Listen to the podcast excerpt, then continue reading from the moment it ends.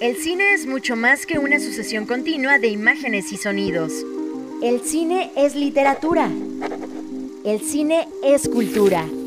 El cine es un reflejo de nosotros mismos. Vívelo a través de la radio en Resonancia Fílmica. Resonancia Fílmica.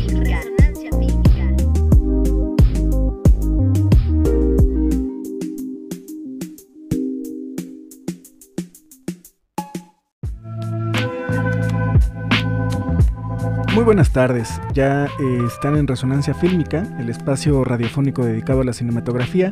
Espero que se encuentren muy bien en esta tarde de viernes, ya viernes 4 de diciembre del 2020. En la producción nos acompaña Nancy Vite y en los controles técnicos Israel Gómez y Santiago Castillo, quienes hacen posible este espacio. Yo soy Benjamín Romero, quien les saluda muy gustoso por tenerlos con nosotros. Les recordamos seguirnos en nuestro Facebook, nos encuentran como Radio UAEH Tulancingo 91.1 y si usted se encuentra fuera de Tulancingo, le sugerimos que nos busque a través de nuestra sintonía en línea en www.uaeh.edu.mx diagonal Tulancingo Radio, donde con solo hacer un clic podremos estar conectados y compartir de este y otros espacios de, de esta frecuencia 91.1. Gracias como siempre a todos ustedes quienes nos brindan la oportunidad de acompañarles en esta tarde en sus actividades diversas, permitiéndonos entrar hasta sus vehículos, hasta sus hogares o en cualquier lugar y condiciones que nos estén escuchando. Y bueno, pues sin más introducciones, damos inicio a esta resonancia fílmica. Acción. Efemérides y fechas importantes del cine. El dato enlatado.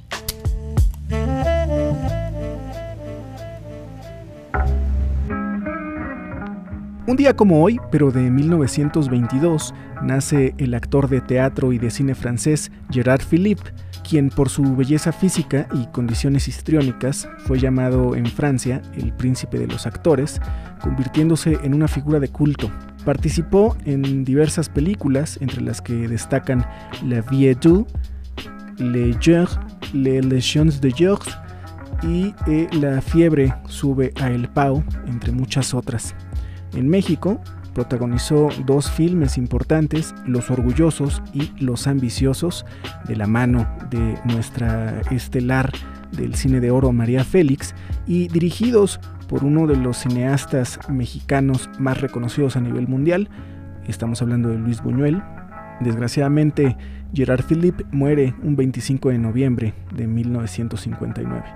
A lo largo de su trayectoria, filmó más de 35 películas y en 1954 grabó la adaptación radiofónica de El Principito para Francia. Así es que un día como hoy, pero en 1922, nace esta personalidad francesa de la cinematografía. Un vistazo a la propuesta cinematográfica hecha en nuestro país. Secuencia mexicana. Dijiste el otro día, Ismael? ¿Que te gusta Laura? A Ismael le gusta la Y Laurita.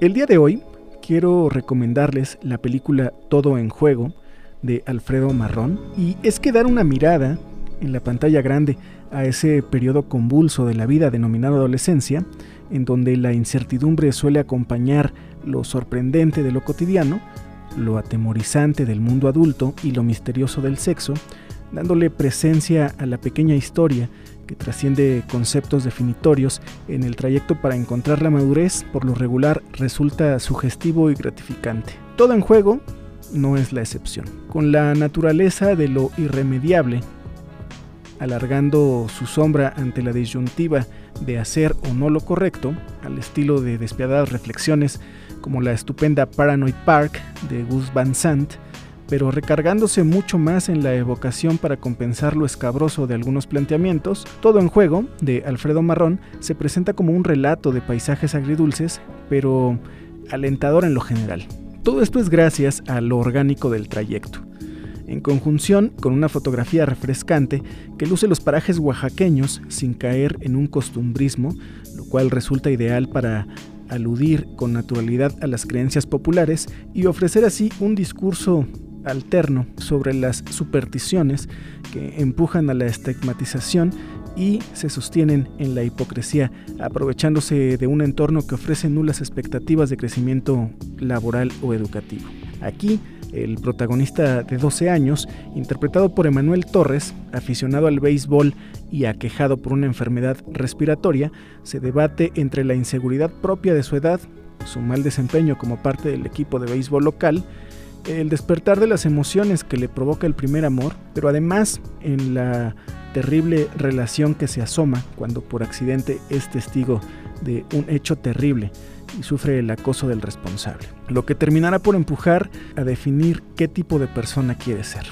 Es cierto que hay momentos en que no denota por completo la intensidad que se requiere para reflejar la angustia de, la situación que acontece, pero eh, además de que la trama está ubicada en 1989, se guardan pocas sorpresas, pero se permite algunos apuntes de crítica social y logra proyectar el encanto y la nostalgia de la ingenuidad cuando comienza a despedirse para plantear una reflexión inteligente, entretenida y de cuidadosa manufactura.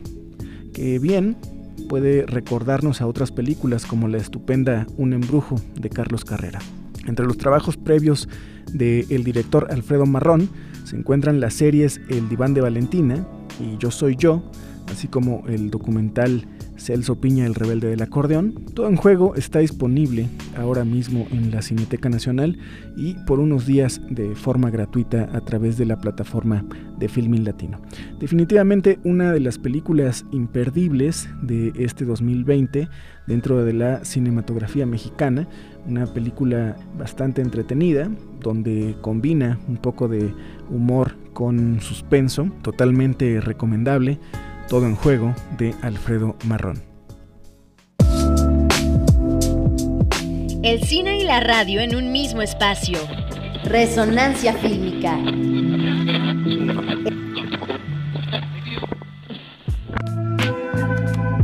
Y en el soundtrack de la semana vamos a escuchar a Nortec Collective, quienes forman parte de la banda sonora de la película de ciencia ficción Sleep Dealer, una película dirigida por Alex Rivera y protagonizada por Fernando Peña en el año del 2008.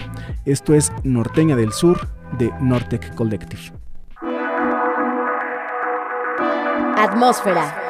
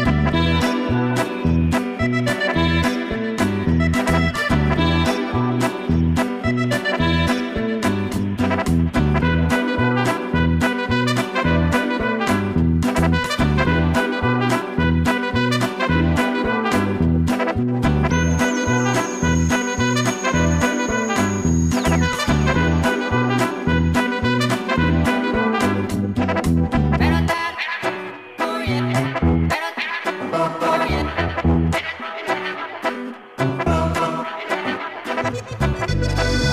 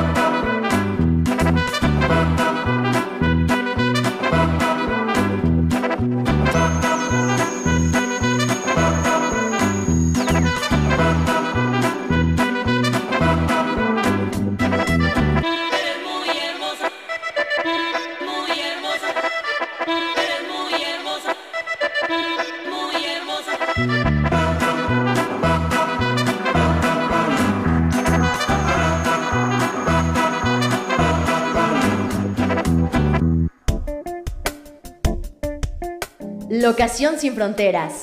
Hablemos de cine internacional.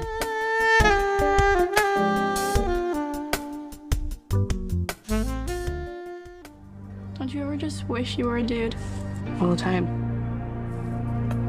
This is the most magical sound you will ever hear.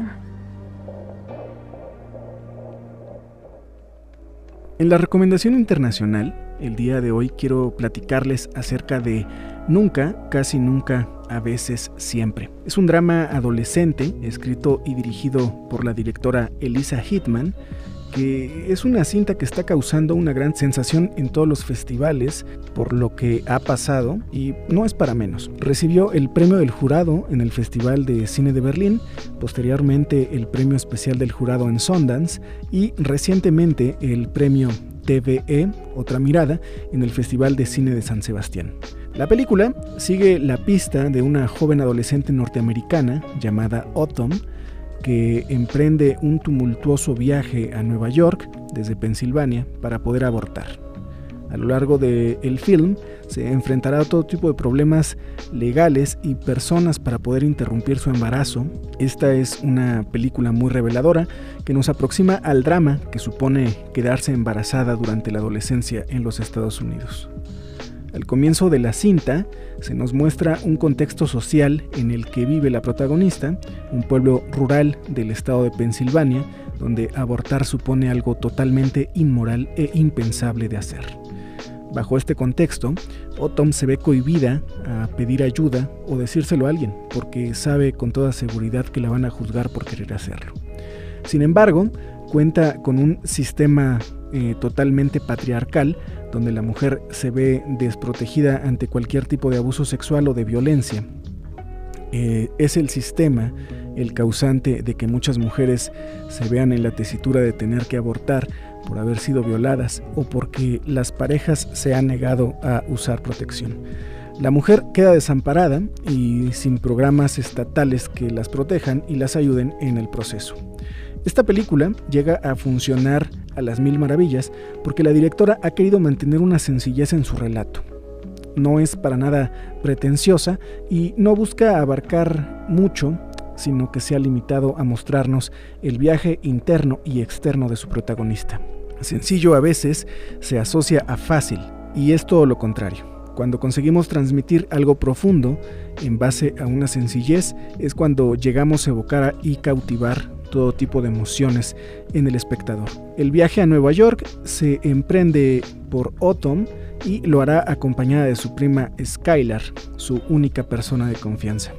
El personaje de Skylar también es realmente interesante, ya que debe lidiar con la situación incómoda que se le presenta. Ella puede llegar a entender hasta cierto punto por lo que puede estar pasando a su prima, pero eh, muchas veces tiene miedo a dar un paso en falso. Un paso en falso que pueda hacer saltar o herir a Autumn. Se tiene la falsa creencia de que por el mero hecho de ser una mujer, la vida te ha preparado para una situación así. Y lo cierto es que no. Especialmente cuando eres adolescente y apenas sabes valerte por ti misma. En un principio, su relación no llega a ser muy profunda, ya que solo se limita a la cordialidad por el hecho de ser familia, pero a medida que van viviendo cosas juntas, las dos llegan a entablar un vínculo verdadero e interesante. Las dos pasan por situaciones muy difíciles que las llevan a entender más de una que de la otra y eh, poder entenderse y poder tenderse la mano como mujeres. Es un viaje que las hace madurar como mujeres y darse cuenta de la cruda realidad a la que se ven sometidas. Es algo duro de ver y a la vez conmovedor, como cada una se sacrifica para poder ayudar a la otra. Hay escenas que lo más seguro es que pasen a ser icónicas y en parte es debido a la gran complicidad entre ambas actrices. Nunca, casi nunca, a veces siempre, es más que una gran película independiente. Es una revelación cinematográfica por sí misma de cómo el sistema patriarcal somete a las mujeres en su día a día. Es una película que constata la gran problemática que tenemos como sociedad que tenemos en el occidente a la hora de proteger a la mujer. En definitiva, estamos ante una de las joyas de este 2020, que todo el mundo debería ver. Cuenta con todos los alicientes para que siga cosechando éxitos en todos los festivales a los que se presente. Un tierno y crudo relato de lo que supone ser un adolescente en los Estados Unidos de hoy en día y no tener los medios para poder llevar a cabo un aborto. Más que una película contestataria, es una cinta intimista que intenta aproximarse con la mayor sencillez posible a la problemática a la que se está haciendo referencia. Nunca, casi nunca siempre, esperamos que tenga su estreno el próximo 2021 y es probablemente una de las películas que se perfilan para ser nominada a la entrega 2021 del premio Oscar. Así es que estemos muy pendientes a esta, a esta gran cinta. El cine en voz de sus creadores. Cine Ediciones.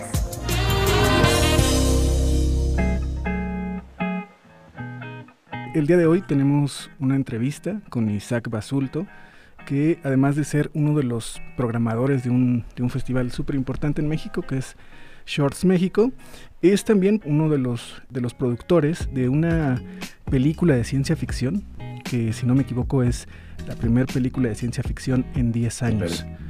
Aztech. Querido Isaac, muchas gracias. ¿Cómo estás? Muchas gracias por la invitación, Benjamín. Muy bien. Gracias por esa introducción. Gracias, gracias por darnos este tiempo. Eh, Isaac, platícanos de Aztech. Son nueve historias que conforman un largometraje. Primero, ¿cómo es que deciden armar este proyecto eh, bastante ambicioso? Así es, pues eh, en algún momento, hace alrededor de cuatro años, convocados con una idea original de Ulises Guzmán, un planteamiento, pero somos fans todos de la ciencia ficción y del cine fantástico y se ocurrió, ¿no? Se nos ocurrió hacer este o echar a andar, eh, convocados por Ulises, un largometraje de ciencia ficción que sabemos que en México no se produce mucho. Estaba también eh, originalmente involucrado Miguel Ángel Marín del Festival Feratum.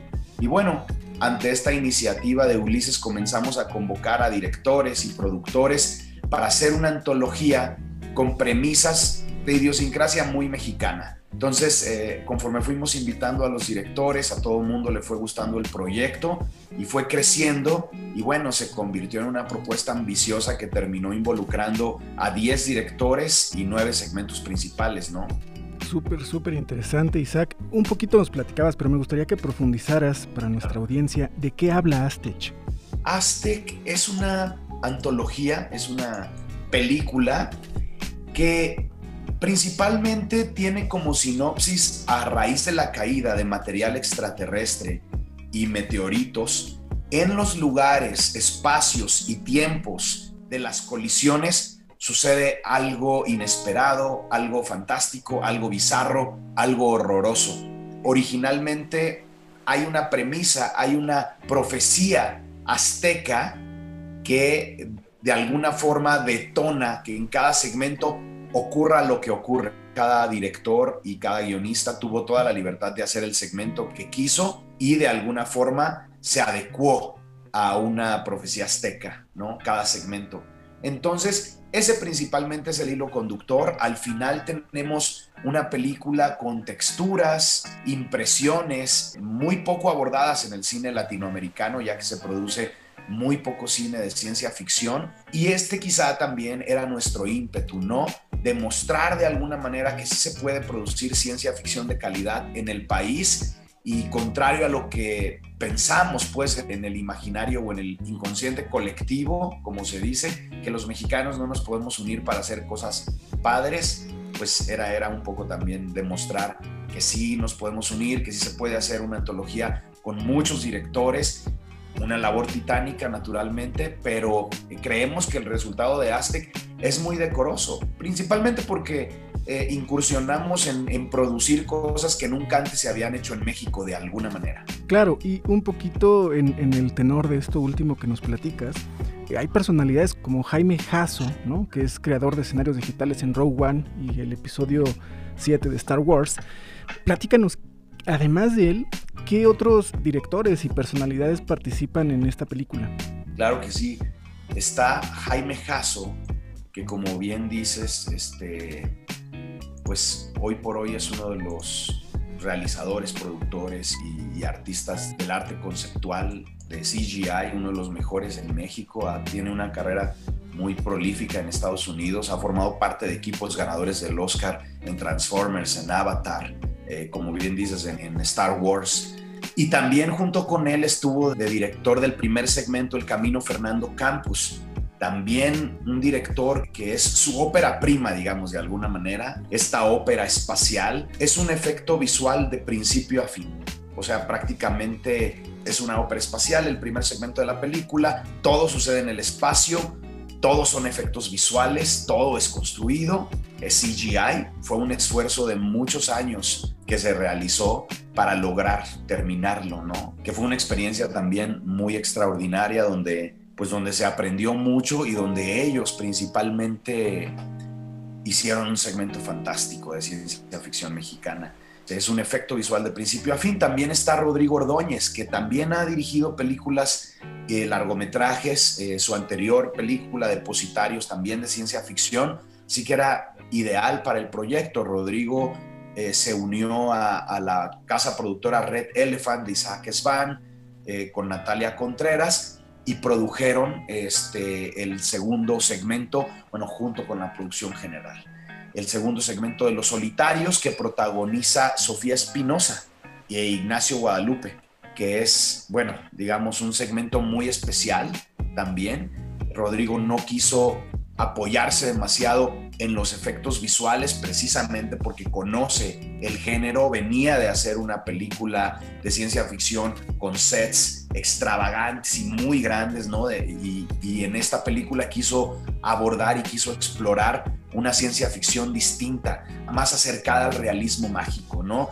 Y con estos toques eh, del campo mexicano, ¿no? Un segmento muy verde y muy especial. Y después también tenemos el segmento de Ulises, de Jorge Malpica, donde también se aborda el cine fantástico y bueno, ya lo verán, eh, ahí hay una criatura fantástica también, que, es muy impresionante. Y así sucesivamente vamos llegando a los segmentos de Gigi Saúl Guerrero, que fue muy padre trabajar con ella. Habíamos trabajado con ella en la antología de México Bárbaro y nos interesaba mucho también incluir propuestas de directoras mexicanas mujeres.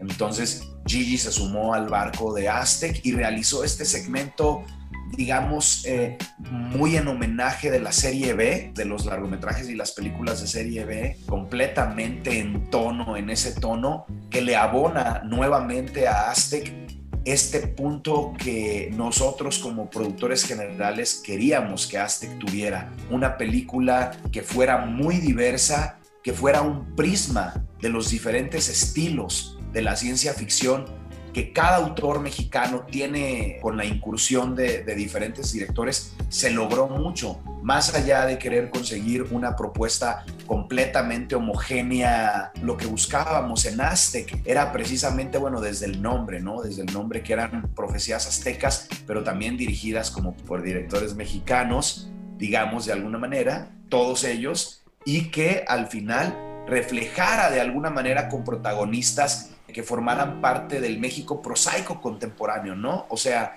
y eso sucede en el segmento de Gigi, el protagonista es un paletero, como un paletero que te puedes encontrar vendiendo paletas en cualquier lugar de México, en Canadá esos no existen, pero Gigi, bueno, coloca este paletero en Canadá y hace este alucinante segmento para Aztec que ya lo verán, muy neón y muy homenaje de la serie B. También estuvo dirigiendo Chisco Laresgoiti, Chisco Laresgoiti venía de hacer una de las de los largometrajes mexicanos más reconocidos también, 2033, y vino y participó en Aztec y él se fue al océano. Se filmó este segmento en, la, en los mares, en las playas de Yucatán. Un segmento también que es una invitación, digamos, una reflexión, cómo se están dañando los océanos y a partir, pues, como decíamos, de algún tipo de premisas aztecas, aterrizar en la ciencia ficción contemporánea estas nuevas historias. Está también J. Javier Velasco, J. Javier Velasco, que ha dirigido cortos de ciencia ficción como Search, también ha estado nominado al Ariel en, cortometraje de ficción y en esta ocasión vino a ser Atl, una historia que tiene muchísimo queteo con el cyberpunk, que está protagonizada por Nayan González Nordi y que es un segmento alucinante de la película. También en los efectos visuales colaboramos con Render Farm Studios, con Dark Frame, con Fernando Campos, que también es responsable de los efectos visuales del primer segmento y un poco eh, supervisando la película. Somos un equipo muy grande de efectos visuales en esta película porque naturalmente pugnábamos por una ciencia ficción creíble, ¿no? Muchas veces los efectos de ciencia ficción hoy en día son hiperrealistas y aunque Aztec no pretende emular ni copiar ninguna fórmula de la ciencia ficción extranjera, no es un refrito de una ciencia ficción mal hecha. Estamos muy alejados de eso. Lo que queríamos lograr, si bien los directores tienen sus influencias y sus homenajes a sus directores favoritos, a sus secuencias, a sus películas favoritas, queríamos integrar que, los elementos mexicanos sobrevivieran en, todos, en todos los protagonistas de la película. Y eso sucede desde el camino hasta Atl, ¿no? Queríamos hacer una película mexicana de ciencia ficción, una pieza que sea auténtica, ¿no? Que tenga las visiones y las preocupaciones eh, estéticas, narrativas de algunos de los mejores directores y productores de la ciencia ficción en México. Gracias, gracias Isaac por compartirnos este panorama. Platícanos Isaac, ¿cuándo podemos ver Aztec? Vamos a poderla ver en, en festivales donde se va a estar presentando y también vamos a tener exhibiciones en el formato autocinema. Eventualmente esperamos que en el próximo año, el 2021, podamos salir masivamente en una plataforma digital para que ahora sí todo el mundo la pueda ver en todos los rincones por donde anden en toda Latinoamérica. Pues muchísimas gracias Isaac, estaremos muy al pendiente. Eh, yo creo que es una película que todo mundo tenemos que ver. Eh, es una película muy ambiciosa y, y, me parece que el trabajo final que lograron las personalidades que se juntaron para finalizar este proyecto son gente bastante preparada y bastante reconocida dentro del medio del cine de ciencia ficción. Entonces estaremos muy al pendiente para pronto poder verla. Muchísimas gracias Isaac por tu tiempo y por platicarnos acerca de Aztec. No, muchas gracias por la invitación, Benjamín, por la recomendación, por invitar a la gente a verla y esperemos que la disfruten y les guste. Y cuando gusten, pues regresamos a platicar del proyecto. Hasta luego. Pues muchísimas gracias. Hasta luego. Cuídate. Bye. Bye. Espectadores, creadores, aficionados y críticos del mundo cinematográfico. Resonancia fílmica. Resonancia fílmica. Y bueno, pues muchísimas gracias a todos quienes han participado de nuestra dinámica auditiva. La semana pasada les compartimos un fragmento de la película Y tu mamá también, protagonizada por Diego Luna y Gael García Bernal y quiero agradecerle a todas y a todos quienes participaron de, esta dinámica. Y bueno, pues siguiendo en este tenor, los dejamos con este otro fragmento sonoro y ya saben, comenten en nuestras redes sociales si adivinan la película que hemos elegido para ustedes. Sé bien que están ahí. Lo siento. Y sé que tienen miedo, que nos temen. Le temen al cambio. No conozco el futuro. No he venido a decirles cómo terminará esto. He venido a decirles cómo va a empezar. Voy a colgar este teléfono y luego le mostraré a la gente lo que ustedes no quieren que vean. Tristemente, el tiempo se nos ha agotado de, de esta emisión de Resonancia Fílmica. Agradezco a todos quienes se mantienen en la frecuencia del 91.1 compartiendo con nosotros este espacio radiofónico dedicado a la cinematografía. Nancy Vita en la producción, Israel Gómez y Santiago Castillo en controles de grabación. Al micrófono les habla Benjamín Romero. Recuerden que la próxima semana usted y yo tenemos una cita en una emisión más de Resonancia Fílmica. Mientras esto sucede, ustedes ya lo saben, vean mucho cine.